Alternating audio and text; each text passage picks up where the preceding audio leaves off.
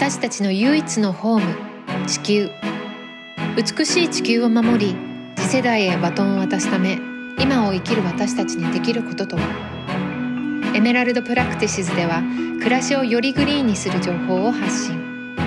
エメラルドのようにキラキラと輝く未来へタオとゲストがナビゲートをいたします。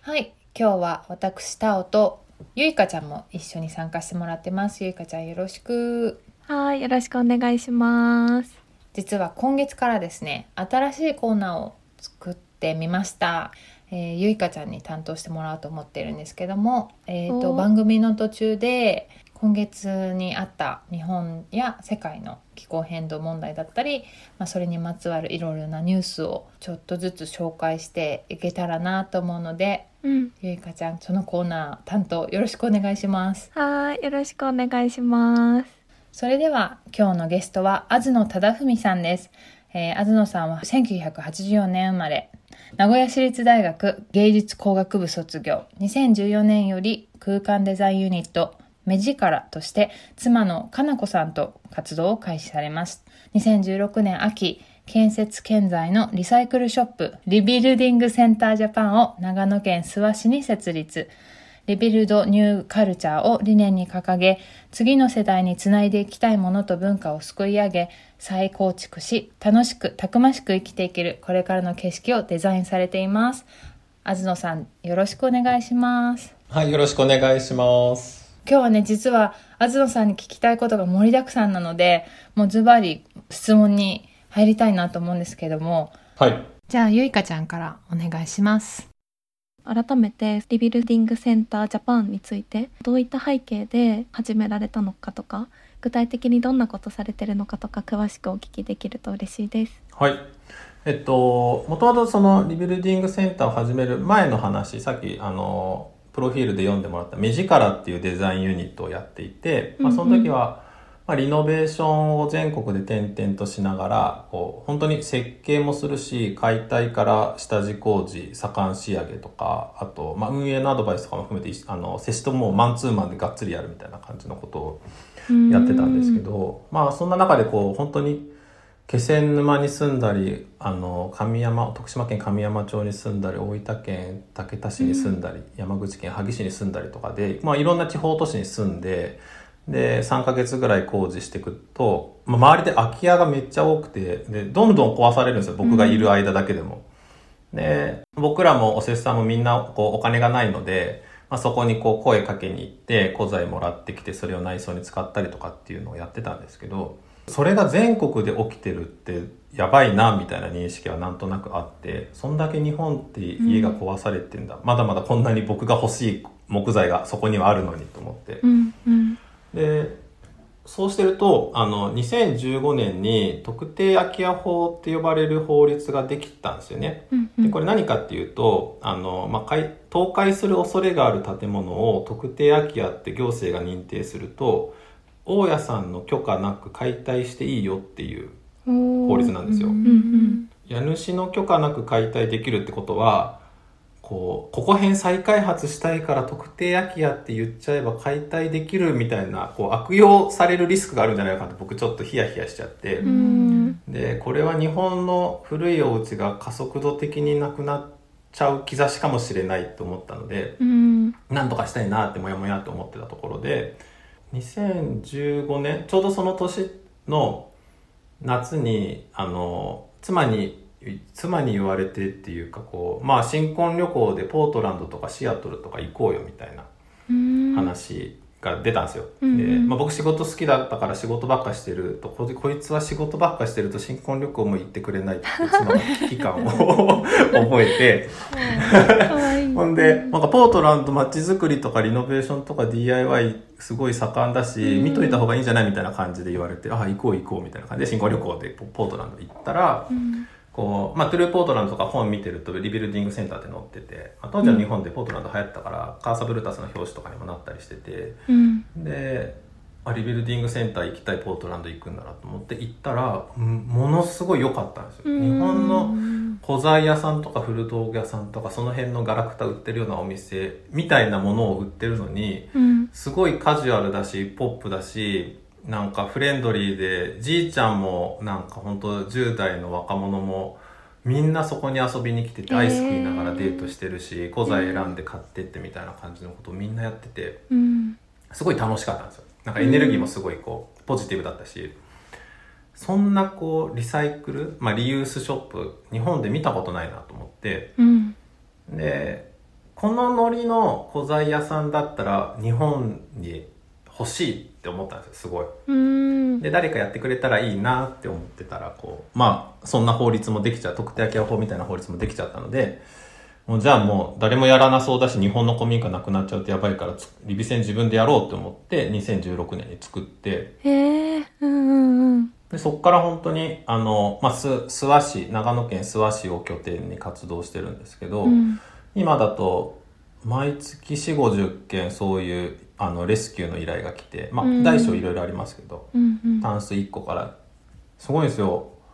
3周年の時に500件みたいなレスキュー500件っていうなんかイベントをやったんですけど、うん。もうすぐ今6年た経ちそうな感じで次6年経つ時に2000件になりそうな感じなんですよ今。うん。レスキュー2000件だぞみたいな。なんかそれぐらいこうやっぱ求められてうん。てで僕らはその誰かの不要なものを、まあ、お金ちゃんとお支払いして買い取ってきてでそれを店舗で売ったり設計で使ったりしながらこう、まあ、地域の雇用を作ってるっていう認識があるので今、まあ、地域って言っても僕らは本当リビセンで働きたいっていう移住者の子が今15人ぐらい来てくれてうん。でその子たちと働いてるんですけどこう15人の雇用を地域の不要なもので作ってうん。こうちゃんと回してるみたいな感じのお店ですね。わあすごい、じゃあ今後の展望としてはこういうリビ戦みたいな活動がこう全国に広まっていくみたいな方向も考えてらっしゃるんですか？えっとね、僕とか妻がその会社を大きくしたいっていう意識がそんなにないので、うん。し、そんないっぱいの人の面倒が見切れないって思っちゃってるから、あ直営は諏訪だけにしたいんですよ。うん。なるべく諏訪だけで目の届く範囲でやっていきたくて、ただなんか、こう、リビ戦みたいな活動をしたいっていう問い合わせすごい多いので、うんうん。そういう人たちをなんかサポートできる仕組みみたいなやつをやっていって、まあその、経営指導とまではいかないけど、こう伴走していって、うん困りごとを、まあ僕らゆ6年ぐらいやってきてて、いろいろこう困って解決してきてを繰り返してるから、そういうノウハウを教えるサポートみたいなやつをやりたいなって。ワークショップもやられてますよね。そうですね、ワークショップもやってますね。なんか DIY スキルを一般の人に伝えるにはワークショップを毎月2、3回開催してたりとか、あとはサポーテッドバイリビセンっていう仕組みを作って、まあコンサルみたいな感じで、その、まあ一緒に経営を見ていって、その時の困りごとを解決するぞみたいな動きも今やってますね。埼玉県の川口市に後にもっていう、うんうんうんあー僕らと同じようなお店があるんですけどそこのサポートしたりとかそういうふうにして、まあ、僕らみたいな、まあ、古材を扱う古物を扱う人たちがこう増えていけばそれだけこう捨てられるものが減っていくので、うん。なんかそういう動きがもっともっと増えていったらいいなっていうふうに思ってますね。へえ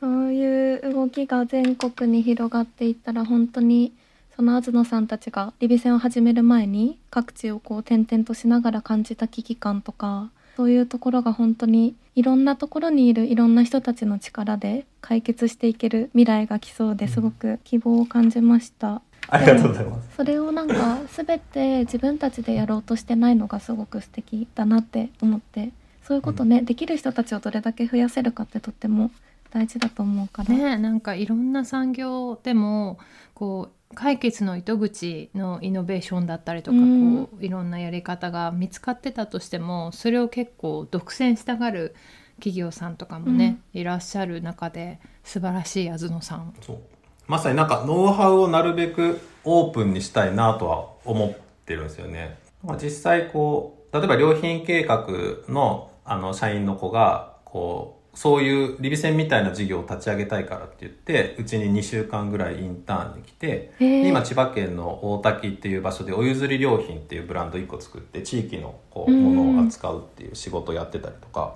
うんうんその中でもうすごい教えるんですよ。レスキューの仕方、値付けの仕方とか、買い取り金額の付け方とか、その辺も全部教えて、こう、うーんうん、やったりするので。素敵。じゃないとちょっとね、間に合わないので。うんああそうやってコラボレーションが生まれていくんですね。なるほど。うんうんじゃあここでズバリこの日本の住まいと気候変動の関係その影響っていうのはどういうところがありますでしょうか？はい。えっと、住まいの話で言うと、昔はやっぱ日本気候が、平均気温が今より数度す低かったので、あの、カモメの長明さんで有名な、あの、日本の住まいは夏を胸とすべしっていう言葉があって、日本の家って本当古民家とか見てみると、風通しをいかに良くするかみたいなところから作られてたんですね。で、うんうんでもまあちょっと日本、あの、日本の気候が変わってきて、住宅事情も変わってきてるけど、日本人の意識がなかなかそこから抜け出せないっていう現状があって、うんなんかとにかく冬を暖かくするよりは、風通しがいい家がいいっていう風な認識を持ってる人が多いんですよ。なので、こうちょっとあの、ギャップがあるっていうのが今の状態ですね。で、まあ、平均気温どんどんどんどん上がってきてしまってるけど、なんか、断熱すれば涼しく快適な家に住めるのに、なんか通気を良くして断熱がちょっとおろそかになってみたいな感じのところが、まだまだ日本の家の現状かなっていうふうに思ってます。うーんなるほど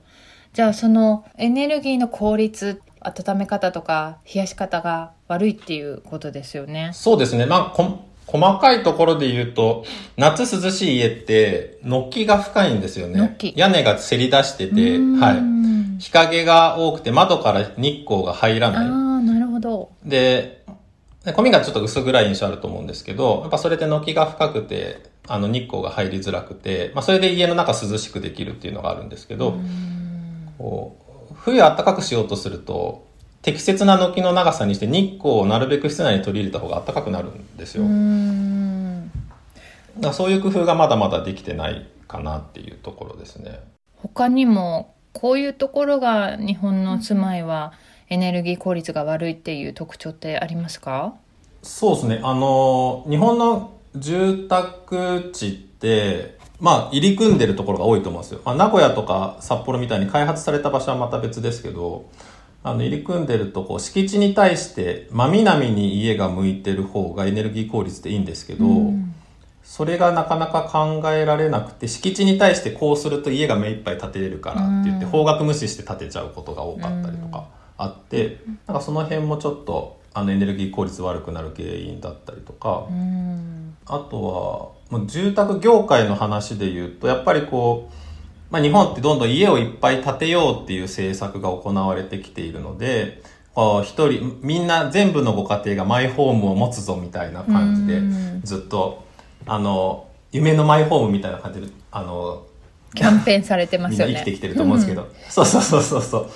で、でもやっぱこう所得が上がらなかったりとかしてくると、こう、まあローコストビルダーって言われる、あの、まあ安い住宅を売ってマイホームを手に入れるみたいな、うん。あの、高い家は買えないから安い家なら買えるし、これを買おうみたいな感じでみんな、あの、住宅ローンで35年ぐらいローンを組んで、うん。えー買うんですけど、そうすると断熱とか、なんかそういったところになかなかコストが避けなかったりとかして、うん結果家は持ってるけど、あの、快適じゃなかったりとかっていう風になっちゃう状態が結構続いてますうね。んなるほど、うん。なんかよく聞くのはあの窓がうんあまり断熱できてないとか聞きますけど、はいその辺はいかがですかね？窓できてないですね。だいぶマシになってきたんですけど、うんうん僕らみたいに住宅の断熱に気をつけてる人は、東京とか、まあ、九州とか暖かい地域ですら、アルミのものはなるべく使わないようにしてますね。うん。樹脂のものか、まあ、お金があれば木製のものを入れれれば一番いいんですけど、うん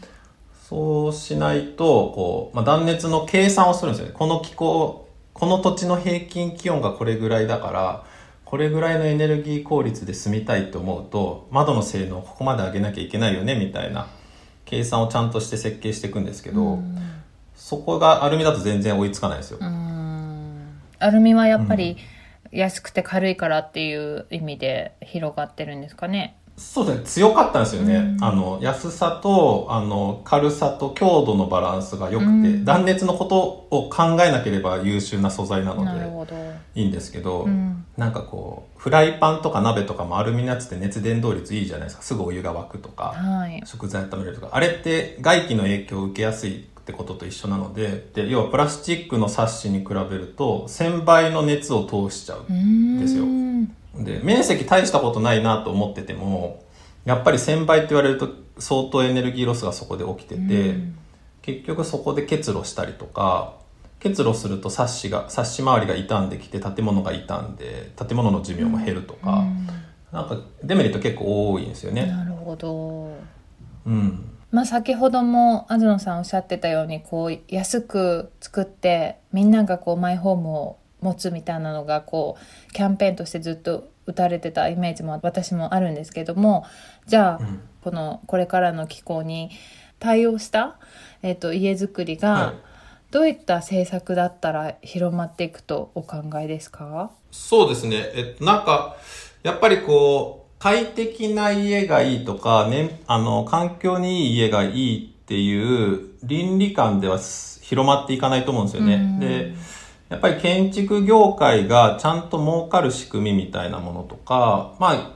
言っちゃえばまあ消費者の意識が高まって、消費者からのボトムアップで、あの、供給側が意識が変わっていくのが一番いいと思うんですけど、うん、まあ政策をゴリッと固めることで強制的に供給側の意識を変えていくっていうのが結構、まあ第一歩としてすごい大事かなと思ってて、うん、で今、日本で行われているのが大熱回収に対する補助金みたいなやつはすでに実行されてるんですよ。うんうん、なんか家の窓に二重サッシにするとか、サッシを変えるとかで、えっ、ー、と、100万円補助しますとか、うん、なんかそういったものは行われていて、で、家の一般的な住宅だと窓から半分ぐらいエネルギー逃げていくので、まあ、サッシ変えるだけでも相当快適になるんですよ。うん、でなんかこの辺をこう、まあ、サッシメーカーが儲かるのと、冊子を取り付けるには工務店さんを挟まなきゃいけなかったりするので、工務店さんの仕事が作れて、そこの職人さんの仕事ができてみたいな感じで、まあ、ある程度いい循環ができてるかなと思うんですけど、まあ、あの、地震大国の日本の耐震補強における補助金に比べると、まだまだ認知が少ないのかなみたいなイメージがあって、もっともっとこう耐震と同じぐらいこの辺が進んでいくといいなというふうには思ってます。ただ、ちょっと前まで難しかったけど、最近いい傾向があって、あの、建築物省エネ法っていう法律が、まあ、通ったんですよね、国会を。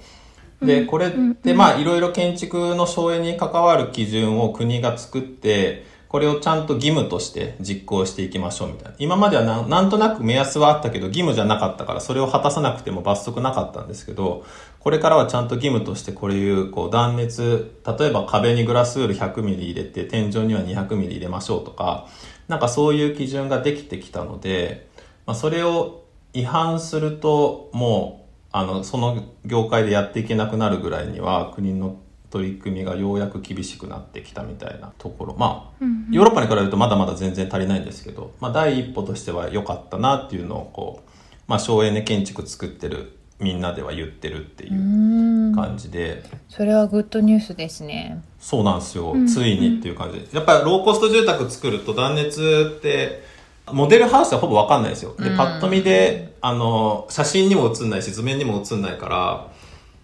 なんかカットされやすいんですよねそこの費用を。うん、で今までこうローコストビルダーのところはそこができてなかったけどまあまあそれが義務になってくると話が変わってくるから、まあ、逆に住宅買いづらくなるとは思うんですけど、うん、その辺のバランスがちょっと難しいなっていうのはあってただ断熱って買う時高いんですけど住む費用が安くなるんですよ。うんうんすね、電気代とか、あの建物にかかるエネルギーが減るってあの住むエあのコストが下がることなので、うん、ローンの満額いくら組めるかにはよっちゃうんですけど、うん、そのイニシャルコストの余裕さえ多少あればそれは断熱に当てて将来的なランニングコストを下げる方がこう今の時代みたいに天然ガスが上がっちゃったりとか化石燃料上がってくると電気代が上がっちゃうっていう将来も全然今後も見通せるからだったらエネルギーにかかる費用を削減できる方が将来的には絶対お得になるっていうようなイメージが今持ってるはずなんですけどなかなかちょっとそんな未来まで見れる人難しいと思うのでそこをちゃんと伝えれると。それをね工務店がちゃんと説明責任も今一応あるので説明するっていうところが大事で理解してもらっておせさんが選択するのが大事かなっていう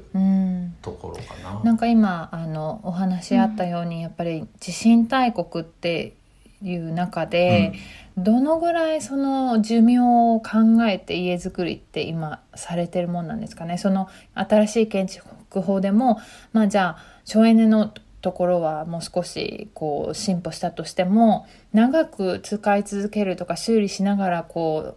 うまあ他の人の手に渡ったとしても愛されてこうね使い続けられる家づくりっていうのはこうそういうのがちゃんとこうビジョンの中に組み込まれている政策なのか、うん、またそれはやっぱりこうどんどんどんどん作って壊して作って壊してっていうのは基本なのか。これなんか2パターンあって、うん、えっと、ポジティブな目線で見ると、国が長期有料住宅っていう認定をしてるんですよ。はい、で長期有料住宅って100年住めますっていう認定を国がするもので、うん、そのためのあの基礎の工事をこうしましょうとか耐震基準をこれぐらい普通の金属基準法より高くて耐震基準これぐらいを満たしましょう。あと外壁とか屋根のメンテナンスのサイクルのプランニングをちゃんとしましょうとか。あと高齢になった時にバリアフリーになってもちゃんと住めるような家を作りましょうとかっていうので、100年ちゃんと住み続けれるみたいな基準を1個作ってて。そういうのは、まあ、結構前からやってるんですよ。でそれに対してその基準を満たせば補助金としていくら出しますよみたいな感じのこともやってるのでまああのそういう面では取り組んでるのかなっていうふうには見えるんですけど一方でやっぱ35年っていうローンの縛りがあって、そうするとまあ35年しか住むまあ、35年40年とかで家建てる人が30歳前後だとすると、まあ、70歳ぐらいまで住むかなどうかなみたいな80歳とかぐらいまでしか、まあ、見てない人がほとんどだとは思う思います。でこのここで問題になるのがこう不動産価格の減価償却の話が出てくるんですよね。資産として計上しづらいんですよ、もう木造住宅二十何年経つと価値がほぼなくなっちゃうみたいな感じに今なっちゃってて、僕らみたいに中古住宅リノベしてとかやってると、まあ、お得なんですよ。なんか全然まだ手かければ住める家がただ同然で売ってるみたいな話になるので、うんうん、お得みたいな感じなんですけど、資産計上しようと思うと結構難しいし、本当だったらね、建てて、売って、次の土地に引っ越してとか、こう、いろいろこう、生活のリズムとかって作っていきやすいはずなのに、うん、資産として計上できないから、引っ越しもしづらくなるし、うん。なんか再犯のリスクが結構高くなっちゃって困るみたいなところがあるからなんかそこのこうそれって固定資産税の話なので、うん、国の税収の考え方とあとは建築業界の仕事の作り方のバランスをどこで取るかっていう話だと思うんですよ。今までは建築業界の仕事を作っていくことで、税収が多少落ちても、あの、工務店とか建築業界の仕事がちゃんとできていけば、建物の焼却スパンが短くても、仕事ができることに対する収入が国が取れるだろうっていうことでやってんじゃないのかなと思うんですけど、時代が今、やっぱ中古住宅の流通が進んできて、新築住宅の着工件数が年々減っていく中で、なんかその辺のバランスが崩れる時期がそろそろ来るんじゃないのかなっていうのは思ってるので、うん、そこが見直されるともっともっと建物大事にしようっていう話になっていくと思います。なるほど、うん、まあ、道歩いててもよくなんかそんなに古い家じゃなかったのに壊しちゃったんだみたいな、うん、あの土地更地にしてるところとか工事してるところって見かけると思うんですけどなんだろうなまだまだ使えそうだったものとかその家に使われてた資材とかってどういうふうに捨てられたりリサイクルされてるんですかね？えっと、あの質問事前にいただいた時になんとなく知ってたけどちょっとちゃんと調べてみたら、はい、まあ、論文とか出てきて一応国の報告によるとむっちゃリサイクルされてるんですよ。うん、えっとね90%ぐらいリサイクルされてて、うんうんえすごいみたいな感じで思って、でもな感覚としてはその感覚ないんですよね、僕の中で。結構ゴミになってるっていう認識が強くて、そこのギャップをこう紐解いていくと、木材に関してはサーマルリサイクルがほとんどなんですよ。なるほど。サーマルリサイクルって、あの、まあ、説明すると、焼却して燃料として使うこともリサイクルとするみたいな考え方なんですけど、だからまあ、燃やしてもリサイクルだから、木材のリサイクル率90%みたいな感じになってる。はい、あのプラスチックと一緒ですよね。プラスチックもはい、はい、そうです、そうです。サイクルされて燃やしちゃえば。ははいい。っていう考え方なので、まあちょっとこう、まあこれ多分 3R ができた時代の考え方がくっついてきてるとは思うんですけど、ちょっと今の時代とは合わないのかなみたいな。うん認識があるけど、マテリアルリサイクルの話で言うとそう木材はほぼほぼされてないような状態で、はい。まあ、なんかパーチクルボードって呼ばれる木材のチップを固めてベニヤを作るっていうものがあるんですけど、それに一部使われたりしてるぐらいみたいですね。なるほど。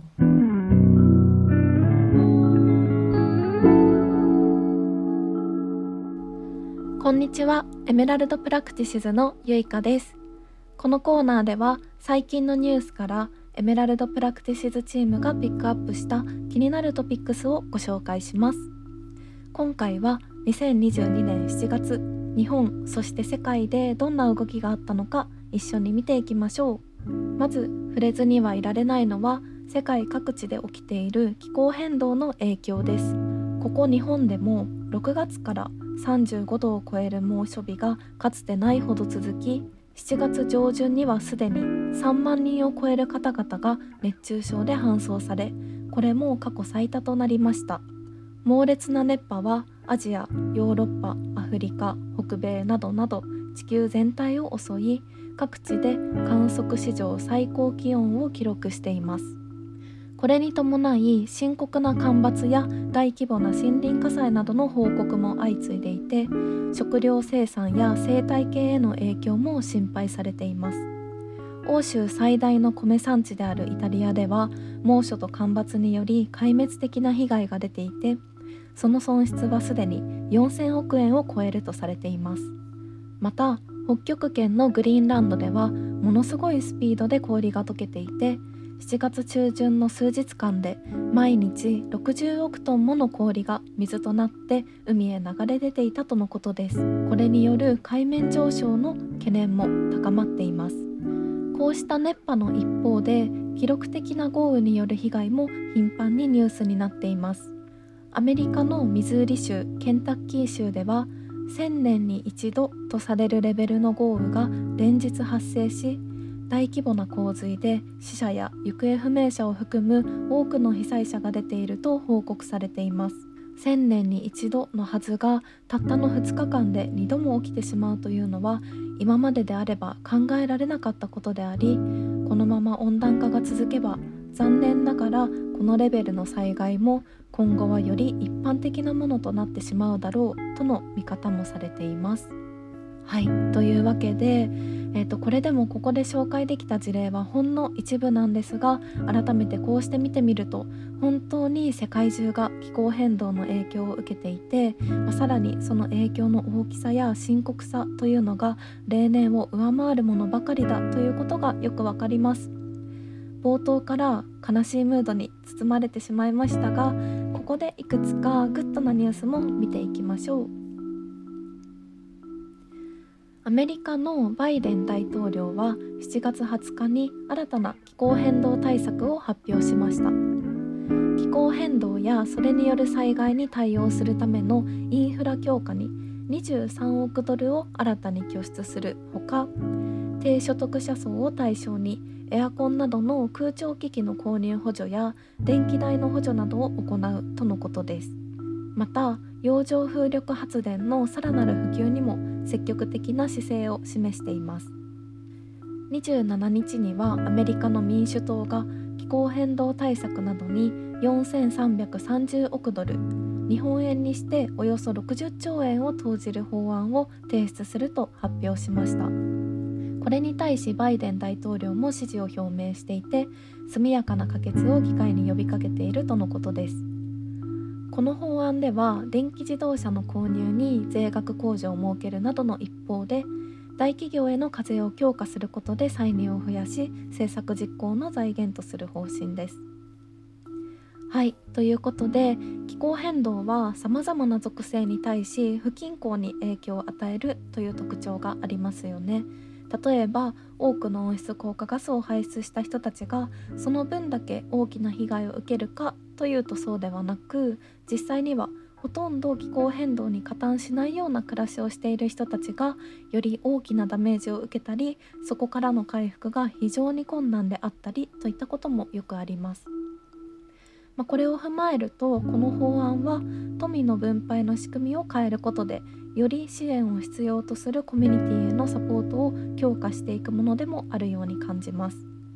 今後もさらなる追加政策を講じていく姿勢とのことでスピード感を持って実行されることに期待しながら引き続き注目したいと思います。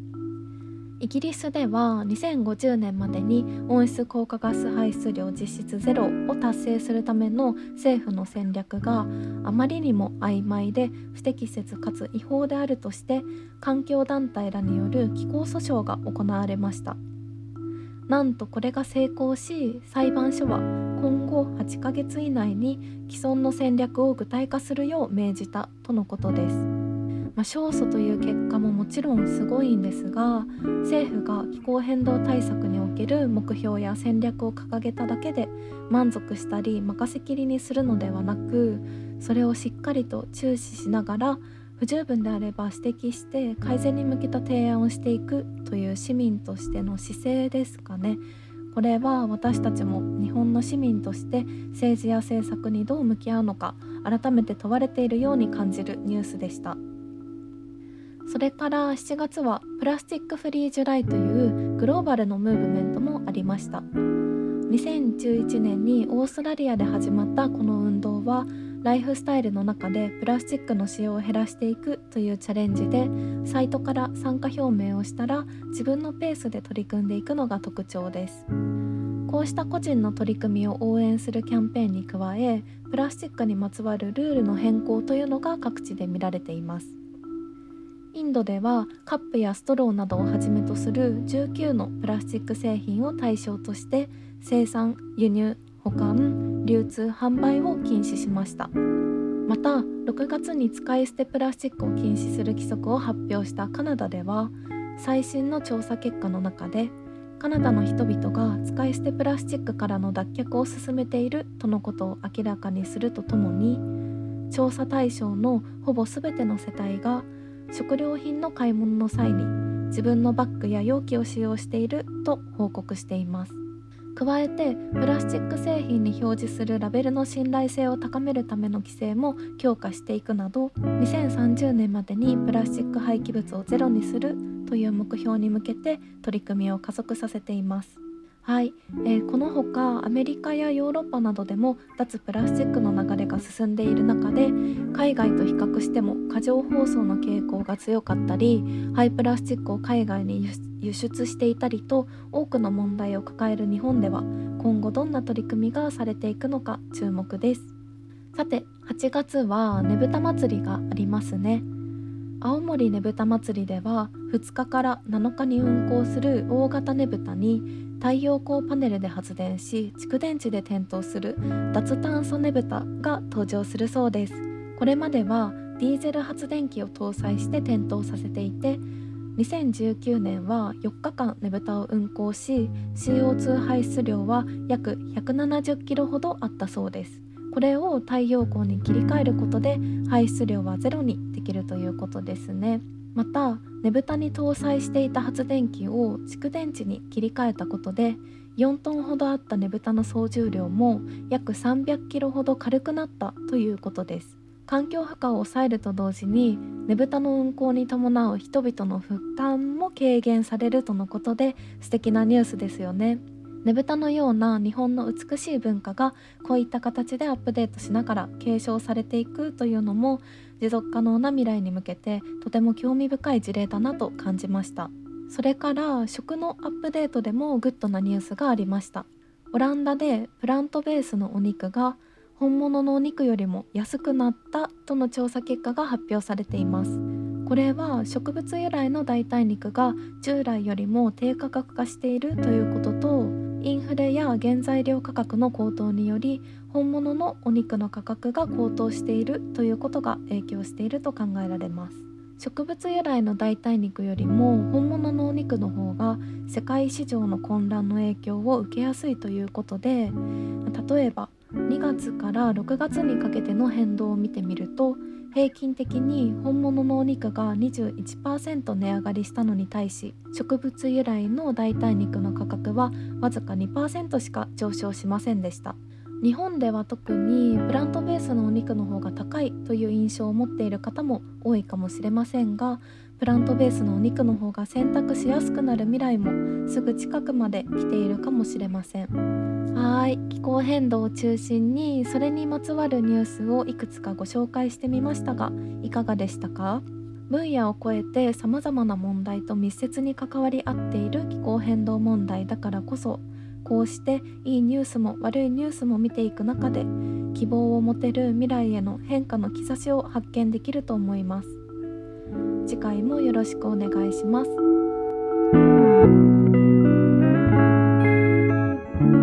それではエピソード後半もお楽しみください。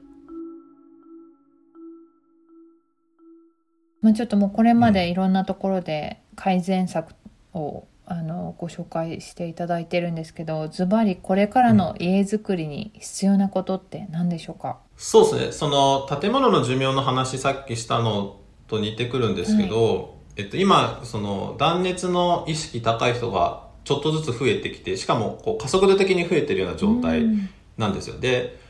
国の法整備がようやくちょっと追いついてきたところででこのスピードでその意識高まる人が増えていくと10年20年経つと10年20年ってその住宅ローンの35年のもっと半分近いぐらいのスパンでもしかしたら日本の断熱が弱い家の価値がものすごく下がるタイミングが来ると思うんですよね。うん、断熱してないしてる家を知ってる人が増えてくるともうしてなかった昔の家のあんな家もう住みたくないって思う意識を持った人が増えてきちゃうので、うん、こうローンがあと20年残ってるタイミングなのに誰も欲しくない家になっちゃってる可能性があるんです。なるほど。なんか借りる時とかも、うん、あの耐震とか新耐震とか旧耐震とか書いてありますけど、うん、断熱がどうなってるのとかっていうインフォメーションもあるといいですよね。今ないですよね。そうそうまさにそうなんですよ、うん、で僕あの不動産サイトのスーモの編集長とも面識があって、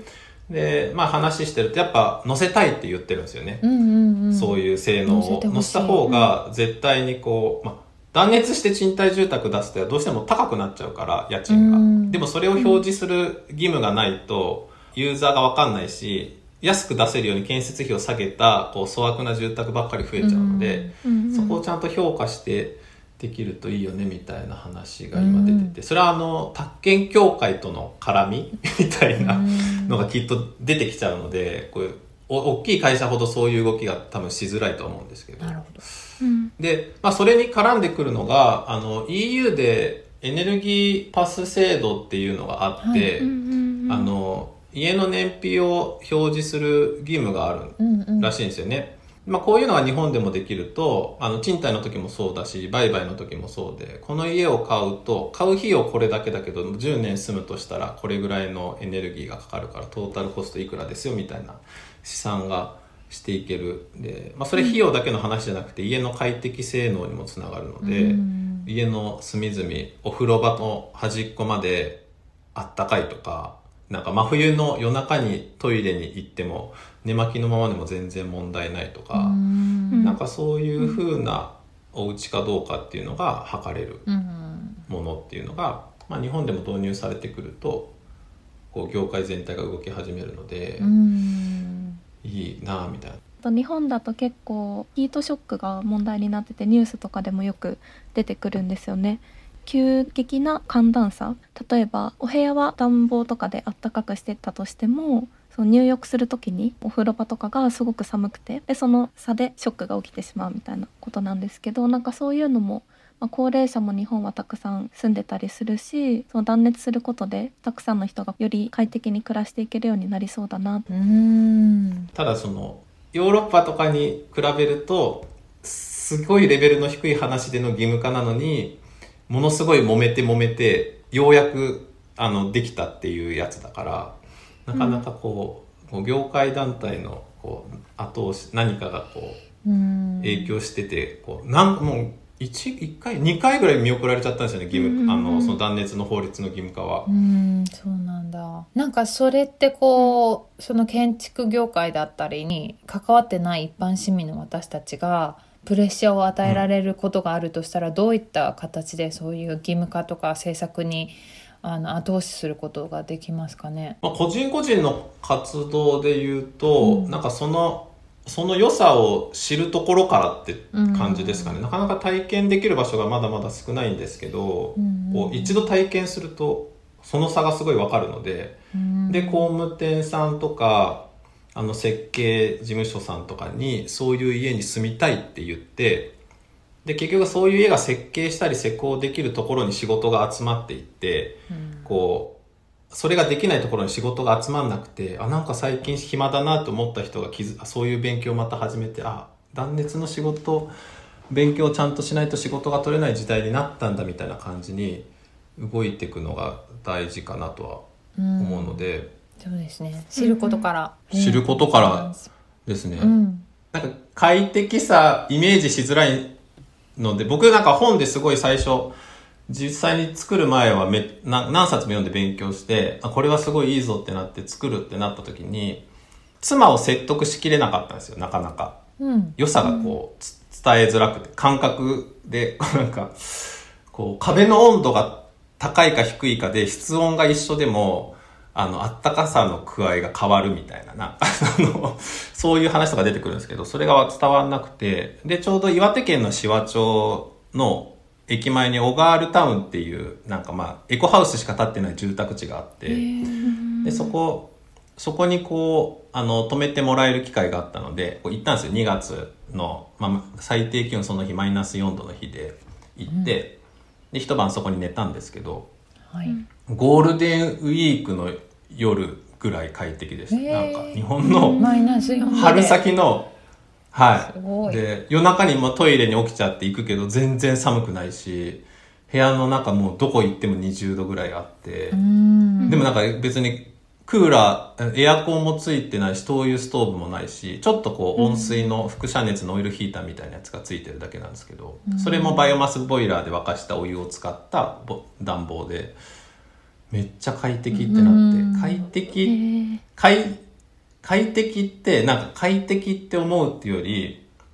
うんと、不快って思わないっていう表現をよくするんですけど、暑いとか寒いって思わなくて、もうそこにこう脳みそ取られないというか、確かに。この状態がいいなっていう感じになるので、うん。なんかよく、あ僕もエコハウスの、なんか断熱どんな感じって言われるときに、その、まあ、5月って大体、そう、外気温が日陰だと二十数度あるような、あの、時期だと思うんですけど、の木陰で、こう、座ってるような状態が、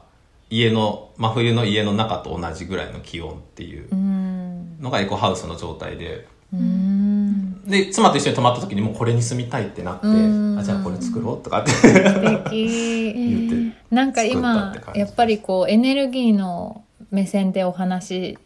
あのしていただいてますけどやっぱりいくらそのエアコンで温度が調節できたとしてもなんかクーラーで冷やすとね体がだるくなったりとか暖房つけすぎると肌が乾燥したりとかなんかやっぱ身体的なところでも絶対こうデメリットが大きい今のね構造。やっぱりこう今あずさんがおっしゃったように本当にそこに頭が取られないっていう生き方絶対いいですよね。いいですね。うんあと断熱を生活者からどういうふうに盛り上げるかみたいなところで言うと省エネ法の改正のパブリックコメントが盛り上がってたかなっていう印象がうんあって1万5593件ぐらい個人の署名も集まってたみたいなんですよね。あと省エネ法の改正の中に木材の利用促進っていうのも含まれてたのをちょっとうんうん見たんですけど、東さんが手掛けてる建物って木材中心に使われてると思うので木材を使っていくことのメリットとかどんな効果があるのかとかその辺もお聞きできたら嬉しいです。はい。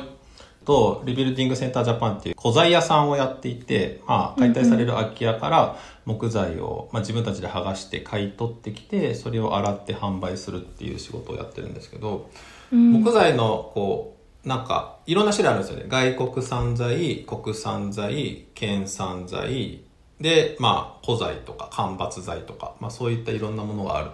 ですけど、こう、まあ、外国産材よりはもちろん国産材の方がこう輸送にかかるエネルギー負荷も少ないしお金がちゃんと国の中で回っていく仕組みが作れるので、まあ、国産材使いましょうみたいな。県産材の方がもっと単位が狭いので県産材使った方が自分たちの地域にお金がおりますよねみたいな感じなんですけど、うん。こうまあ、古材が一番扱いづらいんですよ。こう大規模に進めることが難しい素材で釘抜きがこう人の手じゃないとどうしてもできないとか。うん。なんかその代わり木を切ってくると乾かさなきゃいけないですね。木ってあの水を吸い上げて育ってるので、あのうん。乾かすんですけどそのためにあの乾燥機に入れるんですよ。人工乾燥機っていうのは一般的には、うん。でそれの熱源が重油だったりするんですよね。場所によっては。うん。で木を使いたいのに化石燃料を結局使って乾かしてるとか、まあ、運搬にも当然化石燃料を使うので、なんかそういったことが起きないのがあの古材でもともともう製材されてるものを引き取ってきてそれを使うので、うんまあ、乾かす必要もないし製材にかかるエネルギーもないしちょっとこう洗ったりとかするやつはあの太陽光で発電した電気とか使えば再エネ100%でできたりするので。うんまあ、かなりこう古材使うとエネルギー負荷が少ないなみたいなのがあるんですけどあこうーまあ、真剣材とかこう樹脂でできてるものに比べるとあの化石のものを使う割合が少ないのでこうなるべく木材を使おうっていうのはすごいいいことでうんうん。ただこの林業業界とか木材の話でいうと今こうバイオマスエネルギーもすごいこう伸びてきてるのでこう木の取り合いが起きてるんですよ。木材、うん。建材にするか、バイオマスのエネルギーにするかで、こう、丸太の価格がこう、なんか、建材にすると、こう、その価格だとコストが見合わないから買えないみたいなのでも、バイオマスの方に持っていったら、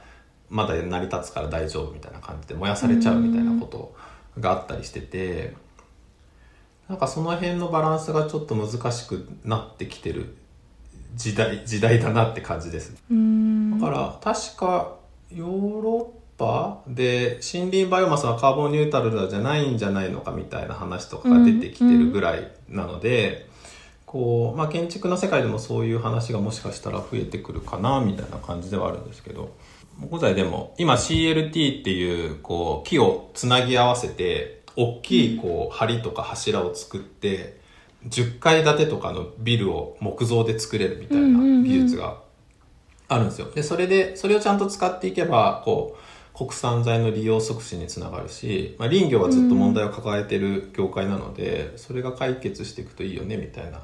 感じで、建物の木質木質化が結構、なんか行われてるっていう感じなので、この省エネ法の方では多分そういったものも、えっと、含まれてますね。木造って燃えるじゃんみたいなのが、こう、防火認定取りづらかったりとかするんですけど、ど、うんうん。あの、燃えることを見越して太く作れば大丈夫みたいな話とかもああって、へえ燃え代、燃え代の部分を見越して、で、それで構造計算して、燃えても構造としては大丈夫みたいなぐらい太く使えば、あの、防火取れるみたいなのとか。へえなるほどなるほど。その辺で木材の利用促進を進んでるみたいな感じです。うんうんうん。あとコンクリートとかも製造の過程で結構二酸化炭素も出てしまうっていう性質があると思うんですけど、木材を利用することで建築する時の CO2 排出量は減らすことができたりとか、作ってからは炭素固定をできるっていうところもあってあとはその防火とかそういう別の技術がこう発展していくのとの掛け合わせでなんかうまく木を使って建物が作っていけるようになったらいいなと思うし香りとかも楽しいですよね。木が持ってるもののパワーってすごくあるなって思うのでだんだんこの法律の改正も伴ってこれからの数年間でまた景色が変わってくるのかなっていうのもちょっとワクワクします。うんうんなんかそのさっきの炭素固定の話で言うと、うんうん僕ら古材屋なので古民家からしかこあの古材の再利用ってできないって思われがちなんですけどうん今後20年30年経つと今の地区20年30年の家が結構な年代になってきてそれが解体ラッシュがこう来る時代が来ると思うんですよね。うん。でその時にその辺の家ってプレカットで建ってるお家だから今の古材の考え方だとこうそれってあのレスキューするべきものじゃないぐらいの認識を受けるんですけど、いやそうじゃなくてそれ結局サーマルリサイクルされるぐらいだったらこうちゃんとこう使える長さでこうレスキューしてきてでそれをもう一回建築に生かすとかこうフローリング材に加工し直すとか、そういったことをしても全然いいハウスメーカーが建ててるプレカットの木造住宅ですらまだまだこうちゃんと再利用する価値があるものがいっぱい木として使われてるんだっていう認識をみんなが持つとうん。なんかもっといい時代がちゃんともっともっとこう炭素を固定できる期間が長くなるなっていうふうに思ってます。あー確かに。あと長野県諏訪市に拠点を置いていることもどんな理由があるのかなってちょっと気になってましたスワンに拠点を置いたの一個大きいのはリビセン作る2年前からすでに移住してたっていううん。ことが大きいんですけど、うんうん。でもう一つはその人口が減って空き家が増えてる地域で活動した方が、まあ、レスキューできる古材っていう、まあ、資源なんですよね僕らからすると。うんうんうん。で資源が多い町でやりたいっていうのでまあ日本の地方都市行けば大体どこでも同じような状況だと思うんですけど、うんもう一個大事だったのが東京とか名古屋の大都市圏からのアクセスがいい田舎町が良かったんですよ。うんうんでこれはまああのその地域でこう僕らがレスキューしたものをその地域の人が買ってってくれるとはあんまり思ってなくてうん。どっちかっていうとやっぱりリノベーションとかのニーズが高い都市部の人たちの方に需要があるだろうなっていう認識だったのでうん。その人たちが来てくれる場所だったりあと、まあ、SNS を発信できる人たちもこう、今はまあ地方の人もだいぶ増えてきてますけど今から6年前とかだとまだまだ東京とか都市部の人の方が強くてうん。そういう人たちがアクセスしやすくて発信してもらえて僕らのファンを増やしていってもらえるようなうん。流れを取りたいなと思ってたら諏訪がちょうど良かったっていう感じですね。あなんか東京まで2時間ちょぐらいで出れるしーうん。それ車でも電車でも同じぐらいの時間でで名古屋にも同じぐらいの時間で行けてみたいな感じでうん。なんか長野って私たちの番組でも取り扱ってるニュースの中でもすごいこういいことしてるイメージがあるよね。うん。各市でいろんな活動してるイメージがあるしすごいうんうん。長野熱いなって思います。うんうんうん。断熱みたいな話も確か長野県は先駆けて高い基準を設けてたっていうのをあのうんうんうん。調べてみた気がします。そうですね。そこに対する補助をちゃんと出してたりとか、うんうんうん。まあ気候異常事態宣言が、ね、白馬村から出て、で県全県で出してみたいな感じで。で白馬がかなり意識高いですねやっぱり、うん。あの彼ら雪がなくなるともう本当に死活問題なので、うん。そのためにこう温暖化を抑えようっていう動きをやっぱりしていて、うん。うんうん。ねこういろんな地域に影響を与えて日本全体をこうリードしていくパワーを秘めてる長野県とっても面白いなと思って今注目してるんですけどね。ありがとうございます。あの、うんまあ太陽光の義務化みたいな話もあるじゃないですか。うん今屋根に乗せるぞみたいな。で、あれ長野県だとあのソーラーポテンシャルマップっていうのを県が作ってて、こう自分家の屋根が発電量適してるかどうかがわかるんですよ。色で赤とか黄色とかになってて。断熱と組み合わせれば本当にオフグリッドで。そう。カーボンネガティブなお家も全然できるんですよね。絶地とかそういう話じゃなくて。すごい。ちょっとこれ聞いたら長野に移住者が殺到してしまうかもしれない。本当だね。これでも、あのポテンシャルマップが長野にあるだけで日本全国日当たりがいい場所だったらどこでも同じ条件だとう思いまん、す、それいやでもマップとしてまとめて可視化してくれるのは本当に長野県の本気を感じます。素晴らしい。すごいですよね、うん。これは。実は私まだリビセンさんに実際に行ったことはないんですけどそのレスキューされたものをちょっとオンラインでその購入するっていう体験をした時に商品を買ったその中に一緒に手書きの諏訪のマップが入ってておありがとうございまそうなんかすごく可愛いから部屋に貼ってるんですけど周りに広げていくみたいな例えば諏訪っていうこの地域周辺で一緒に盛り上げて魅力を大きくしていくみたいなのをすごくこのマップを見てて感じていろんなそこにいる人たちの素敵な部分を引き出しているのかなと思って。ありがとうございます。そのまあまエリアを、うん。そのリビセの周辺にお店が欲しいなっていう理由はいくつかあるんですけど、うん。一個目指してるのがその栃木県の黒磯に正蔵さんっていうカフェがあって、うん。でまあ、そこは30年ぐらい前からやっていて、うん。その正蔵好きの人がおすごい移住してきてお店を始めて今へー。黒磯めっちゃ面白いんですよ。おもしいいお店すごいいっぱいあるあって。で、まあ、正蔵さんもすごい人なので、うん。なんか自分でお店を、まあ、カフェ以外にもなんかいろんなお店を周りで始めてでそこの人たちが育ってきたらその子にお店を譲って自分は引いてみたいな感じで周りのお店を作っていったりしてるんですけど、うん。なんかそのあ一個いいお店がちゃんとその土地にあって、うん。でその人の動きによってエリアって変わるんだなみたいなうん。実感を僕が10年ぐらい前に持ったのでなんか諏訪でもそれを目指そうみたいな感じで始めてるんですよね。うん。ででまあそれはまあお一つまあ綺麗事みたいな一個大きいビジョンでああってもうただのわがままで言うと、うん。なんか美味しいコーヒー飲みたいとか、うん。なんか 美味しいご飯が食べたいみたいな。別には地元の美味しい定食屋さんとかもあるし、うん。いいんだけどまあなんかちゃんとこう東京に行かないとああいうのが食べれないとかじゃなくて、うん。ちゃんと自分たちの暮らしの周りにそういう場所ができてこう諏訪に住んでることがもっともっと楽しくなるような場所にしたいなっていうのがあったので。うんなんかそういうお店をこうなんか欲しいなって願ってると、うんまあ、友人がうん東京からそろそろ地方に移住してお店やろうと思ってんだけどみたいな相談とかが来てでこう僕と妻でこう物件見つけて「あこんないいとこあったよ」とかって言って、うんそこにこう人が入ってって今お店がちょっとずつ増えてるみたいな感じなんですよね。へーでまあなんか今今も東京とかこうこの前もあの栃木の那須高原にお店作ったりとか、うん。まあ、遠方の仕事もちょこちょこやってるんですけどやっぱりこう自分たちの時間を諏訪の中で使ってそれがこその後の自分たちの暮らしが豊かになるようなお店とかが増えていく方がうん。いいので、なんかまあそういう動きを今後もちょっとずつ増やしていきたいなと思ってます。諏訪の仕事だけではどうしてもこうスタッフ食べていけるぐらいの仕事がないので外の仕事も当然やりながらになるんですけど、ううんんなんか東京の人からするとびっくりされるけどなんかその辺の空き家1個大体なんか200万ぐらいで買えるんですよ。200万ぐらいで欲しいって言うと売ってくれる人多くて、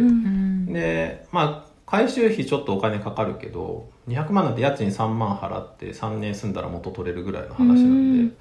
なんかだったらそこを回収してお店やってまあもしなんか次のステップに行きたいってなったらまたそこを貸し出してもいいし、うんこうなんか結構新しいことをチャレンジしやすいなんか土地かなみたいな、うん。でエリアでまとまってお店があるとこう、まあ、コーヒーショップ1個に対してこう1時間とか2時間かけて人来るのなかなか難しいですけど、うんうん。まあ、コーヒー屋さんもあるし定食屋さんもあってリビセンみたいな古道具屋さんがあってお花屋さんができてってなってくるとあなんかあそこに行けば半日ぐらい楽しめそうだからちょっと時間かかるけど行ってみようかなってなるから、うんうんでは最近の東野さんの活動などお知らせみたいなものがあればぜひ教えてください。まあ、農村歌舞伎回り舞台っていう、まあ、歌舞伎の舞台がこうあってでそこをまあ40年前に移築してきた地元のおじいちゃんがいて、で、まあ、40年前に移築してるのでもうその人75歳で、まあ、みあの周りの整理をちょっと始めてるところでその物件どうしようみたいなのであの、リビス僕のことし地元の新聞で見て声かけてくれて。うん。これあげるからなんとかしてくれやみたいな感じだったんですけど。そしたらまあ電気もガスも水道も通ってないし雨漏り寸前ぐらい屋根がちょっとヤバめででも建物はすごい立派だったのでこれをなんとか回収して今一棟貸しの宿にしました、うん。で築170年なんですよね。40年前に移築してるけど実際建てられたのは1850年でうん。その舞台を泊まれる場所として諏訪湖とか八ヶ岳がこう高台から一望できるような場所にあるんですけど、うん。そういうのを始めました。これはちょっとねあの断熱全くしてないのですっごい寒いと思うんですけど あの夏は比較的涼しいエリアなので全然大丈夫なんですけど、なのでまあ冬以外の時期にやる場所でこれを作ったのもやっぱりこう、まあ、宿にした理由が建物の姿をそのまま残せる可能性が高いから宿にしたんですよ。うん建物とその、まあ、おじ移築して自腹で移築してるじいちゃんなのでその人のその思いをに敬意を持ってこう回収するにはなるべく手をかけないでその形のその建物のオリジナリティを残して保存していきたいでも保存するだけだと